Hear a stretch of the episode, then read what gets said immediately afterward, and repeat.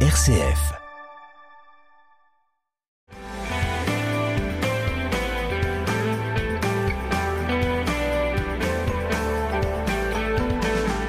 Bonjour à tous, bienvenue dans notre émission Parlons agriculture ou viticulture et aujourd'hui nous allons parler agriculture avec Jean-Marie Lette. Jean-Marie Lette que je présentais habituellement comme responsable des activités conseil chez CDR et e bien maintenant je vais le présenter comme retraité de CDR e puisqu'il est retraité depuis quelques jours. Du coup, il prépare les émissions avec beaucoup plus de profondeur qu'avant, mais euh, ça c'est juste pour euh, le fun si je puis dire. Alors aujourd'hui, euh, le sujet que nous voulons aborder, ce sont les sujets d'actualité du moment de l'agriculture et bien évidemment, on ne peut pas échapper à ce qui a fait la une des journaux agricoles de ces derniers temps, c'est la décision qui a été prise par la Cour de justice européenne de supprimer les néonicotinoïdes. Alors c'est un mot extrêmement difficile à prononcer et ce n'est pas la raison pour laquelle les néo-néocotinoïdes ont été supprimés, c'est tout simplement ce qui crée beaucoup d'émotions actuellement dans la plaine de Champagne et la plaine de Picardie, c'est que la France, après une suppression qui avait été décidée en 2019, avait accordé, parce qu'il n'y avait pas de produit de remplacement pour ce insecticide, il n'y avait pas de produit de remplacement, la France avait accordé une dérogation jusqu'en 2023.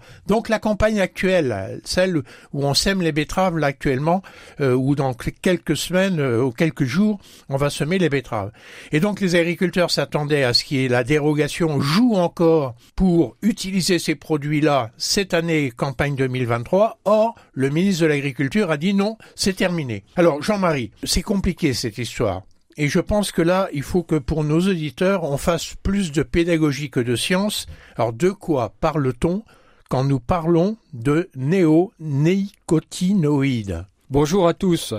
Oui, les, les NNI, c'est, ah, plus, facile. plus facile. Plus facile à dire. Voilà, euh, effectivement, les, un, les NNI, c'est une famille d'insecticides très utilisée dans le monde. C'est la première famille d'insecticides utilisée au monde. 25% de l'ensemble des, des, insecticides. Et c'est un insecticide qui s'utilise soit en pulvérisation, soit en, en enrobage de semences. Et en ce qui concerne les betteraves euh, dans notre région, il s'agit d'enrobage de semences. Ça veut dire quoi? Eh bien, ça veut dire que euh, les agriculteurs, en fait, sèment des semences enrobées de cet insecticide, et cet insecticide, en fait, il va se diffuser dans la plante tout au long de la vie de la plante. C'est systémique, comme on dit. Ça rentre dans le tissu même du végétal. Voilà, hein, c'est un produit, euh, c'est un traitement préventif où euh, la plante, en, fait, par ses racines, va absorber progressivement le produit insecticide et finalement se protéger des ravageurs. Alors, les ravageurs, c'est quoi ces ravageurs de la betterave Alors, les ravageurs de la betterave, c'est essentiellement, en tout cas, euh, cet insecticide, il sert à ça, c'est essentiellement les pucerons, et notamment les pucerons verts, euh, qui sont vecteurs d'une maladie virale qui s'appelle la jaunisse. Et en fait, euh, la betterave, on, le voit régulièrement, hein, euh, euh, se met à jaunir quand elle est touchée par ce virus. Elle se met à jaunir et la plante s'arrête de grandir, de pousser. Hein, et on l'a vu en 2020 où on était sans protection insecticide et sans enrobage de semences, eh bien on a eu des pertes de rendement de 30 jusqu'à 50% de perte de rendement sur les betteraves. Ouais, donc c'est considérable. Alors, donc cet insecticide, euh, on, on, peut dire qu'il était efficace. Oui. Et le process actif, c'est quoi?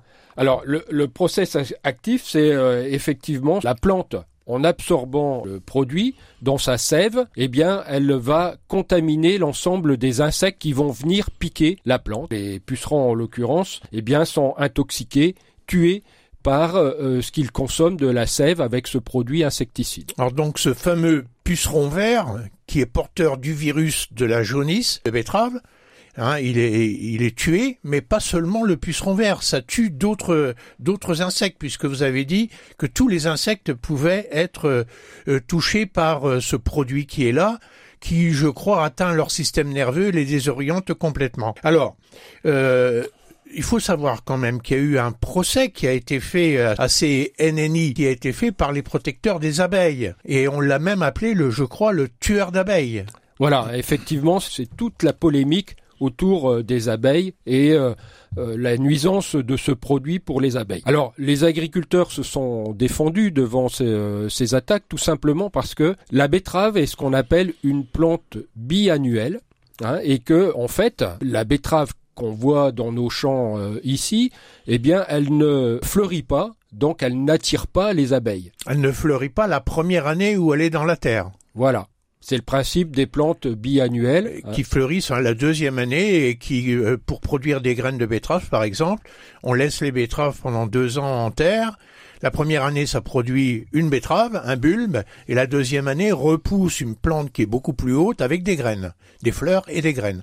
Donc, les abeilles ne peuvent pas butiner les fleurs de betterave qui n'existent pas, et pour autant, les NNI ont été euh, considérés comme des tueurs d'abeilles. Voilà, tout simplement parce que des études euh, scientifiques ont montré que euh, le produit en fait l'enrobage de semences était utilisé par la betterave à hauteur de 15-20%. Il y, a, il y a pratiquement 80% du système actif du produit qui est diffusé dans le sol ah, et, qui est, et qui est donc utilisé, qui est absorbé par d'autres plantes que les betteraves, qui elles peuvent fleurir notamment euh, les, mauvaises herbes. Et puis il y, a, un deuxième élément également, c'est que ce produit, il peut, euh, il va euh, rester dans le sol plusieurs années et il peut venir contaminer la plante qui va suivre finalement la betterave.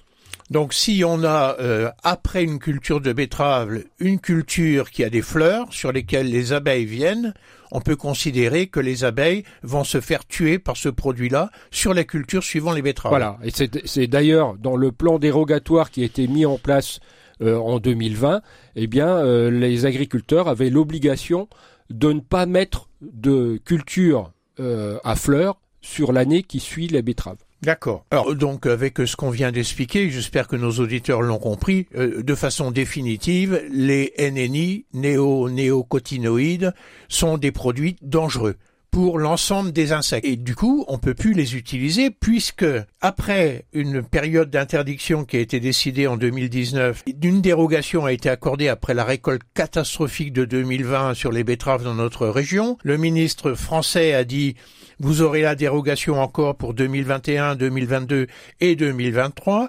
Et là, patatrac, une décision de justice arrive. Entre nous, la décision de justice ne veut pas dire que la Commission de l'Europe a décidé que c'était interdit. Le ministre de l'Agriculture, peut-être euh, par excès de zèle, décide, lui, de prendre une décision pour la France.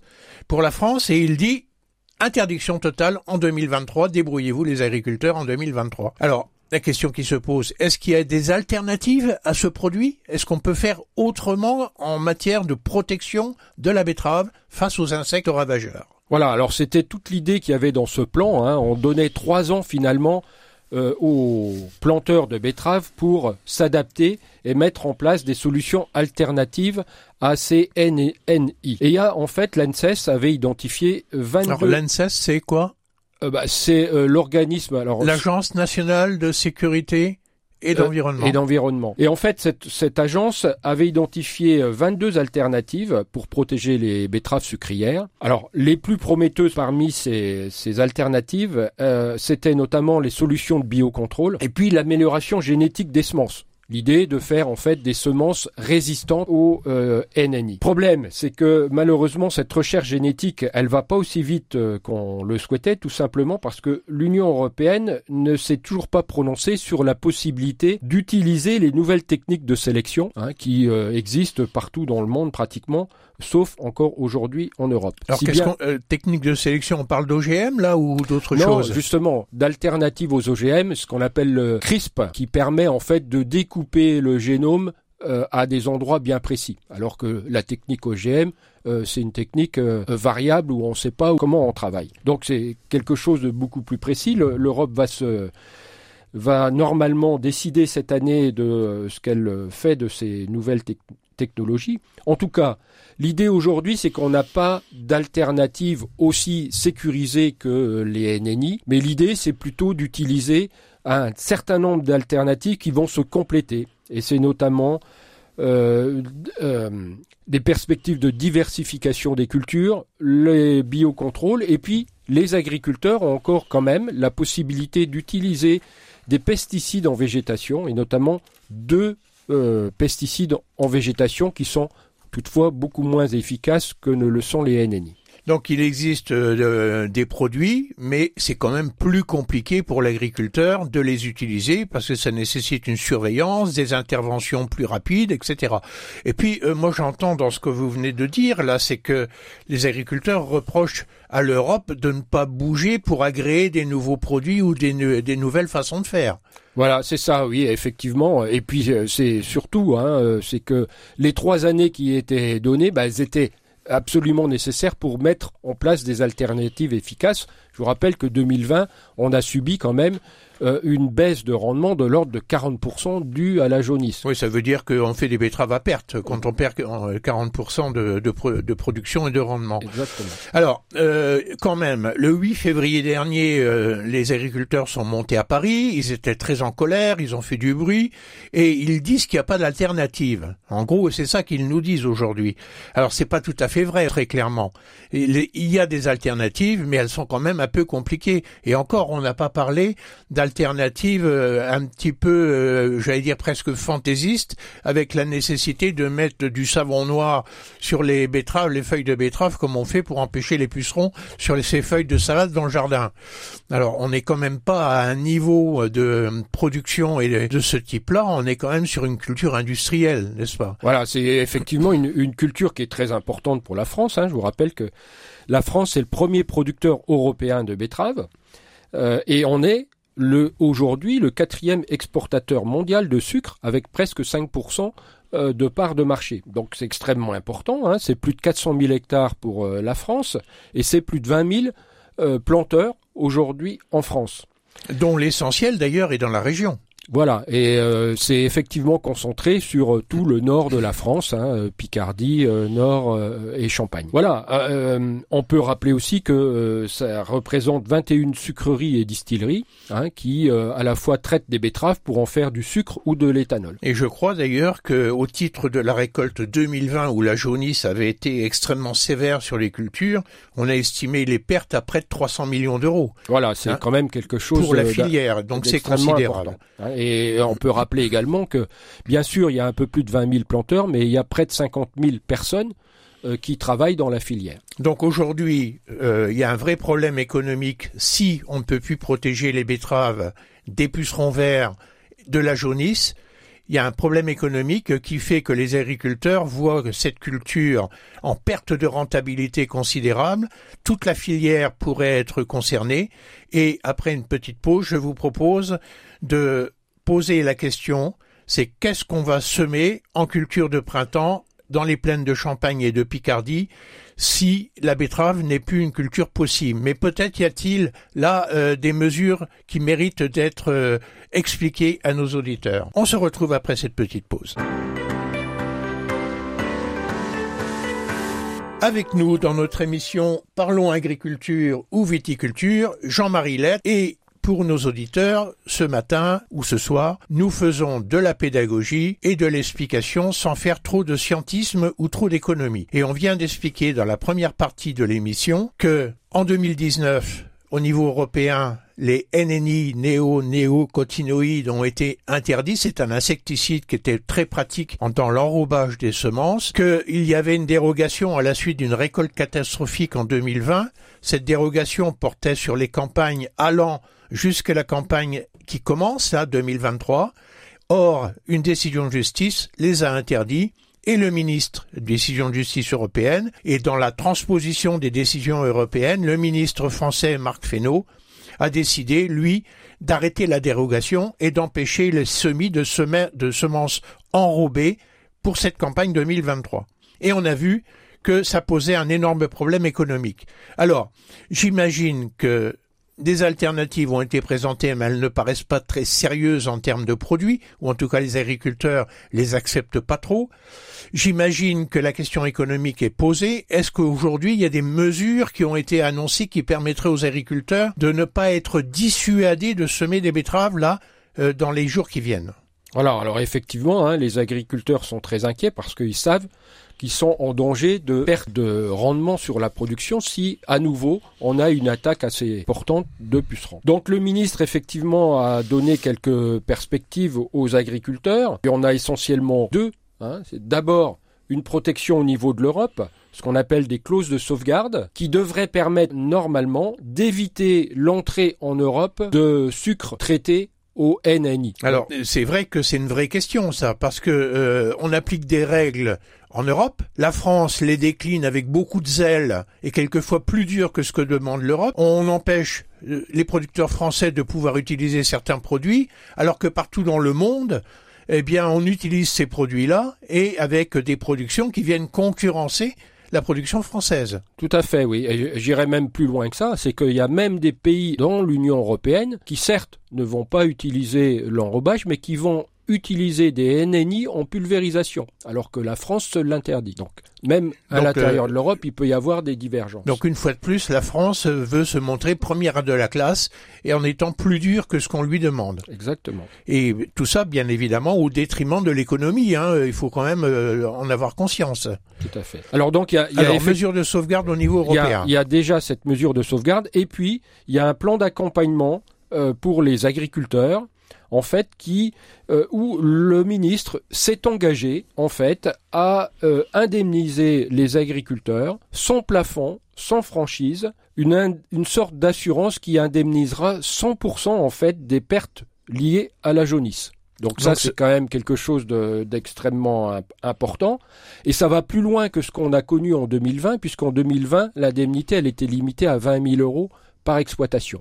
Là, il semble euh, qu'ils n'y mettent aucune limite. Donc en gros, on met une interdiction, euh, les agriculteurs sont inquiets parce qu'ils vont perdre du rendement, et le ministre leur dit, attendez au niveau européen, d'abord on va éviter que vous soyez concurrenciés par des gens qui produisent avec des NNI, et au niveau français, on dit, bon, on va vous donner de l'argent, pour vous permettre de retrouver le bénéfice habituel que vous aviez avec vos betteraves. Voilà, c'est l'idée, en sachant que cette indemnisation, euh, l'idée c'est qu'elle soit euh, simplement temporaire, le temps que les solutions alternatives arrivent et soient suffisamment efficaces. Mais on ne sait même pas combien ça va coûter, mais ça pourrait coûter très cher cette affaire-là. Effectivement, hein, on ne sait pas combien ça va coûter, ce sera fonction, il n'y a pas de budget qui, est, qui a été annoncé, ce sera fonction en fait des attaques de pucerons qui. Euh, on peut imaginer qu'on prenne en gros le rendement moyen des dernières années et euh, en fonction de la différence de rendement, on indemnise les agriculteurs au prix euh, annoncé par les sucreries. Alors justement, les sucreries. Est-ce qu'elles ont réagi à ça? Alors elles aussi, les sucreries, bien sûr, elles ont peur d'avoir des baisses de surface, hein, donc elles ont réagi assez rapidement, ou tout du moins l'une d'entre elles a réagi euh, assez rapidement. Hein, c'est euh, Crystal Union qui est très implanté euh, dans la région, hein, qui est la plus implantée par chez nous, qui a annoncé pour 2023 une, rémunération en forte augmentation, hein, puisque la betterave sera rémunérée chez Crystal Union à 45 euros la tonne, alors que elle l'était à 40 euros sur 2022 et, et, elle était prévue pour 2023 à 40 euros aussi. Voilà, et qu'elle était jusqu'ici prévue à 40 euros sur 2023. Donc une belle hausse, et vraisemblablement le deuxième groupe qui intervient dans notre région euh, Téréos va suivre le, le, mouvement, hein, puisque en général euh, les, les prix des deux coopératives sont assez similaires. Oui, parce qu'elles sont un peu concurrentes et ce sont deux leaders européens du sucre et même mondiaux. Voilà, hein, du sucre de betterave. Hein. Tout à fait. Alors euh, pour nos auditeurs, euh, Cristal Union, euh, ça leur dit peut-être pas grand-chose, mais c'est le sucre d'Adi hein, qu'on trouve dans tous les magasins qui vendent du sucre de betterave, ou euh, c'est Béguincet.